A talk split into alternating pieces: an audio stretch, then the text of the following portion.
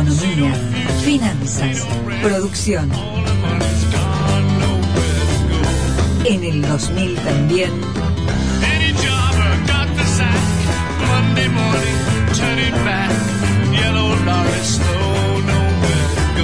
Gustavo Sánchez Romero.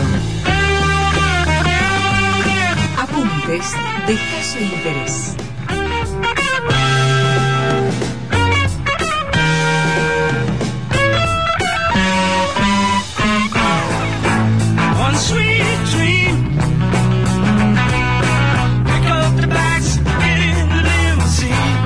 Romero. como decíamos, Antonio, anoche el ministro de Economía, Martín Guzmán, fue el invitado especial que tuvo el programa Odisea Argentina en La Nación Más, que conduce Carlos Pagni, programa mm, de, eh, firme o, directa naturaleza política que se transmite los lunes a la noche y donde hay un abordaje directo de los problemas principales que tiene el país, un periodista muy interesante, muy completo. Y, y la verdad que lo- hay que reconocer en principio para empezar que Martín Guzmán tiene la valentía de ir donde lo llaman eh, y someterse a, a interpelaciones periodísticas sin ningún tipo de complejos kirchneristas ni Es lo que corresponde. que es lo que corresponde, pero está muy bien que lo haga porque no lo hace el resto. eh, y además Sí, además en un espacio eh, en el que era columnista alguien que terminó siendo ministro de Economía de Macri. Claro, ¿no? hablamos de, de, de de, Mm, Nicolás Dujo. de Nicolás Duhovne. Bueno, bueno, eh, en- dicho esto, Pagni, un periodista muy inteligente, muy preparado, muy informado, Ha leído un par de libros. ha escrito también alguno, un tipo muy columnista del diario La Nación. Es mejor leerlos que escribirlos. Sí, sí, sí. Eh, no, no, no me haga, tú me saque por las ramas que... Pero dele, dele. Bueno, básicamente eh, fueron 34 minutos con 25 segundos, porque yo después miré el podcast de cuánto duró, la verdad que fue una entrevista larga, muy interesante. ¿Qué, qué detalle revelador este que me acaba de Sí, dar, sí, es muy interesante para el futuro del país. Eh, ¿Saben en Wall Street y duró 34-25? de todas maneras, no, más allá de esto que hablábamos sobre la, la- la apertura de Martín Guzmán, una persona, como usted decía, muy tranquila, evidentemente muy preparada, con algunas ideas claras y convicciones firmes. Lo, lo que vale decir es que eh, se, se abordaron los siete, ocho principales problemas que tiene hoy su ministerio. ¿Sabe qué me gustó? Dígame. Voy, a ir porque usted está dando muchas muchas vueltas. Si, si yo tuviera Estoy que, poniendo en contexto, porque no toda la gente... si yo tuviera que, que, que- si yo fuera kirchnerista, porque viste que, que, que, que, hay que hay una especie de, de sujeto que está para ver qué me sirve para discutir mañana en la oficina, no para ver si Sí, sí, sí. ¿Dónde saco argumentos para Exacto. pelearme con el... Y, y el tipo dice, cuando le objetan que muy difícilmente la Argentina pueda terminar el 2021 con 29 de inflación como plantea el presupuesto, el tipo dijo, sí, bueno, pero se re- recuerdan cuando se disparó el dólar y estábamos en la Ujú. corrida cambiaria 190. No vamos a evaluar, no vamos no a vamos a evaluar, no vamos a evaluar y lo contuvimos y ahí estamos con una brecha de que creo que ahora De está en el- 60%. No, un poquito menos. Sí, bueno. Este, mm, eh, alguien dirá, bueno, de manera artificial, este, con... Sí, sí, haciendo el rulo. Ah, eh, sí, de manera muy, muy, muy precaria, pero en eso uno tendría que decirle, y sí, en eso tiene razón. Eh, como le dijimos una vez, ese punto es una batalla, una eh, victoria pírrica.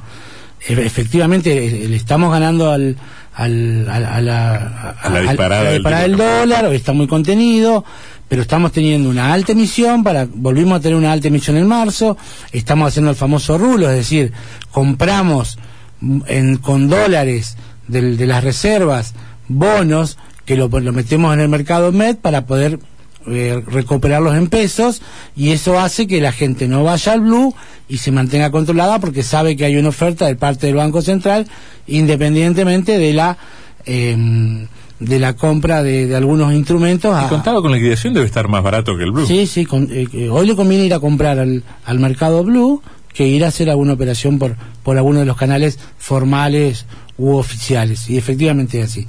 De todas maneras, hay un pequeño movimiento ascendente, pero mínimo, no es para preocuparse. Hoy el gobierno sí tiene controlada con estos mecanismos el dólar, y eso lo dejó, lo dejó entrever cuando Pagni le preguntaba acerca de la inflación, porque con 29% y ya teniendo 8% en, en los dos primeros eh, meses de inflación, más lo de diciembre, 4%, tiene que tener, le decía Pagni, una, una inflación del 2% anual, eh, mensual, para llegar al 29. Y la verdad que nadie cree que esto sea así. es algo que, que todavía está muy pendiente porque evidentemente los instrumentos que con los que opera tanto el Banco Central como con el Ministerio de Economía, como los otros eh, organismos del Estado, de la Dirección de Industria, de Comercio Interior, no están logrando contener por, por distintos motivos, ¿no? Esto que dice Guzmán, que la, la inflación es multicausal, está originada en distintos aspectos, es el mismo argumento que se podría usar para decir va a ser muy difícil llegar al 30% de inflación en este año. Sin embargo, Guzmán habla acerca de un, un mecanismos controlados a partir de la guía del presupuesto y en eso se enrieda, me parece a mí, el ministro, siempre respetando y atendiendo sus sólidas posiciones, porque no, no logran eh, brindar eh, fundamentos eh, sustanciales acerca de cómo va a ser. Cuando, cuando se le pregunta acerca de, estamos anunciando 18% de aumento de, de las naftas entre hoy y los próximos meses. ¿Cómo no va a impactar este fuerte aumento clave para la logística, que es la cadena conductual, la cadena visceral eh, de, de- la economía, donde la logística se convierte en un, en un eslabón de todos lo- de los eslabones, o un proceso de todos los eslabones, ¿cómo va a ser difícil? eh, no va a ser difícil controlarla. Bueno, el ministro está convencido, me parece que ahí deja un, un punto flaco, porque no logra determinar con firmeza un mensaje que diga, sí, vamos a hacer menos del 30%. La verdad, Además le tiene, tiene prohibida, pero no porque se, se lo hayan impuesto, me parece que porque él descree de esa, de, de esa vertiente ortodoxa, tiene prohibido hablar en términos de ajuste.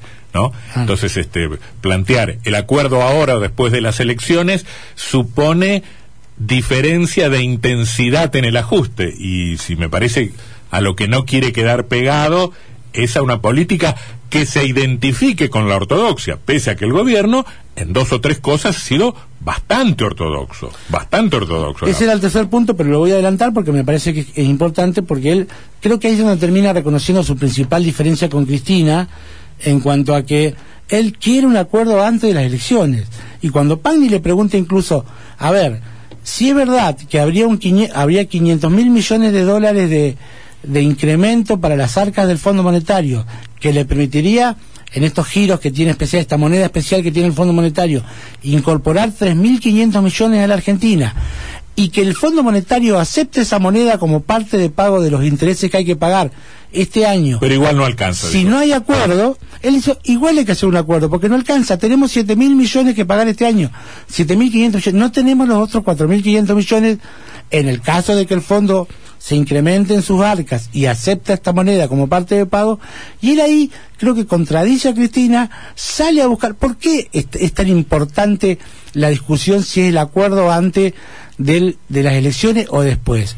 Porque el acuerdo no es un stand-by. No es que estamos pidiendo un nuevo crédito, estamos pidiendo un acuerdo de facilidades extendidas, lo repito el concepto. Se nos dan facilidades en el tiempo para poder realizar las, estru- las reestructuraciones que la macroeconomía necesita, es decir, hacer el ajuste. Condicionalidades. Son condiciones que te exige el Fondo Monetario para que vos puedas hacer un acuerdo. Mira, yo, te aviso, este año no me pagué nada, en el que viene tampoco, te recorto acá, capital no se puede. Bueno, Ahora, si, si esto es así, toda la discusión es, ¿hacemos lo que el fondo nos pide antes de las elecciones o lo hacemos después de las elecciones? Vos me planteás un escenario donde no hay, donde no hay una tercera hipótesis. No, no hay una tercera hipótesis. ¿Por qué? Porque vos, el, el, el deudor sos vos, vos le estás debiendo 45 mil. ¿Qué le va a ir a poner condiciones al banco? No, no, no, no, estoy diciendo que no te pongan condiciones a vos. ¿Por qué pagamos por adelantado en su momento al Fondo Monetario Internacional y al Club de París? Supuestamente porque nos liberábamos de las condicionalidades de esos organismos. Claro, tal cual. Eh, Es, es un muy buen ejemplo lo que usted pone. ¿Por, por qué pudimos pagar si, si no era necesario? No nos estaban pidiendo la plata. Porque no queríamos que nos molesten con eh, ningún tipo de libertad cambiaria, apertura de capital, De tasa de interés. de- es decir, nosotros hacemos lo que queremos, te pagamos lo que te demos, no me jodas más. Si te he visto, no te acuerdas. Eso fue lo que hizo Néstor Kirchner y lo, lo vendió en esos términos y, y se vanaglorió de ese acto importante que tuvo el país de desendeudamiento. No era necesario. Sin embargo, lo hizo por estas condiciones. Es el mismo problema que tenemos hoy. Eh, La discusión entre, técnica entre la necesidad de tener un país ordenado en términos financieros, de poder acceder al mercado de capitales. ¿Por qué tenemos hoy 1.580 de riesgo país? Que recordemos Bajó un poquito. ¿Por qué? ¿Por qué? Bajó unos puntitos, pero ¿por qué? Porque eso es 15 puntos de interés por encima de los bonos de Estados Unidos. Entonces hace que cualquier empresa que quiera ir a buscar dinero al exterior, o los mismos gobiernos provinciales, o el Estado Nacional, tenga que pagar esta sobretasa de 15%, 16%. Entonces, lo, lo que está queriendo hacer el ministro es volver a insertar el país en el mercado de crédito internacional y, y- y el problema es que si hace esto tendrá que ajustarse a los condicionantes del, del fondo. Punto 3, lo hablaba usted recién de las tarifas. Bueno, claramente el gobierno ya está saliendo del 9%, ya está empezando a hablar entre el 15 y el 39% de ajuste de tarifa. Eso aparentemente sería lo que había arreglado Martín Guzmán con, con Cristina en su vieja Calafate por la necesidad de tener... Y, y fue interesante ver lo que decía, eh, lo que le planteó anoche eh, Pani acerca de los ciclos de la economía. Si ustedes pueden hoy mantener el nivel de subsidios, que es 1,2% del producto, que es la discusión que está planteando Guzmán contra Cristina, no vamos a superar el subsidio más del 1,2% del producto, y Cristina le dice, no, no, no hay límite para los subsidios, nosotros vamos por la calidad de vida de la gente. En esa discusión Pagni le dice, porque Macri subió lo que subió las tarifas, hoy ustedes pueden tener el nivel de subsidios y, y, y- y- y nivel que tienen de precios.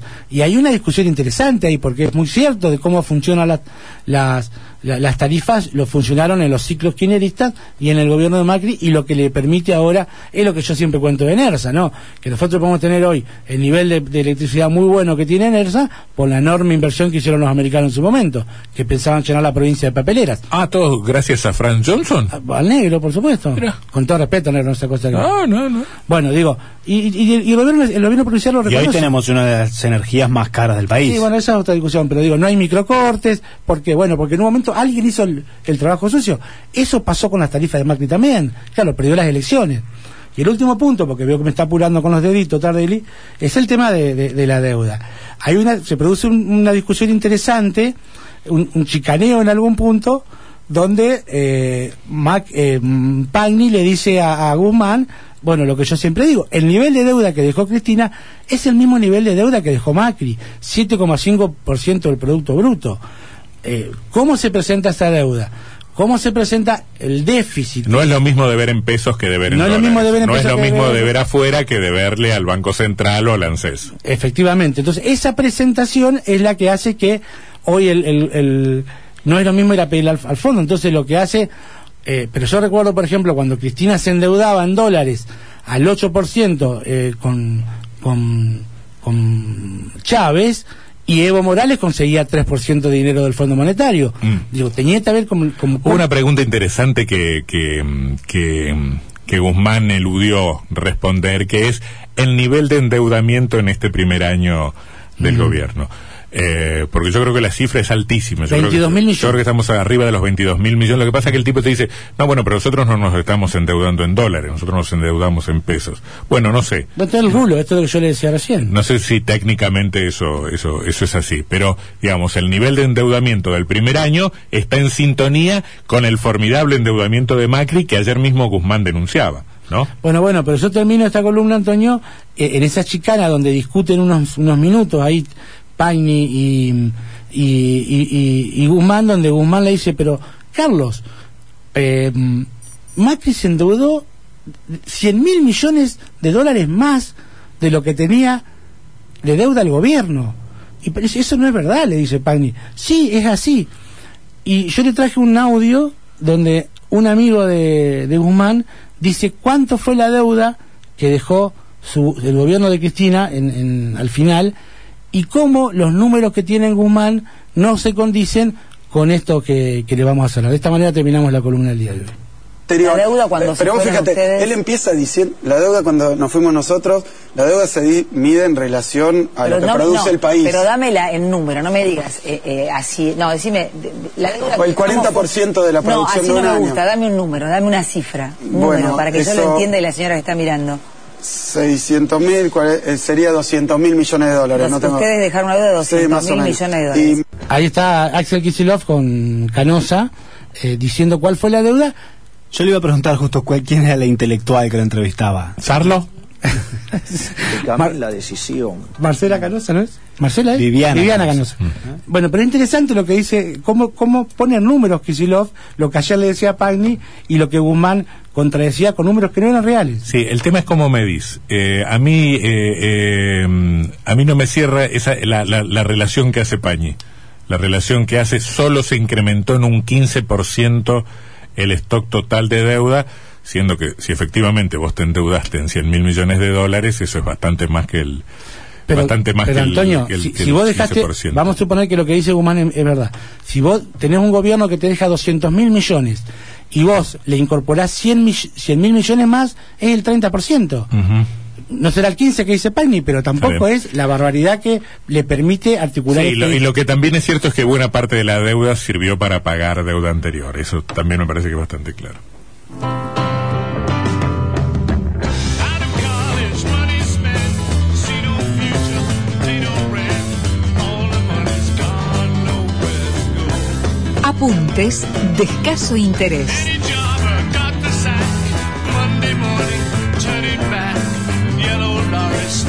Nowhere to go. Gustavo Sánchez Romero.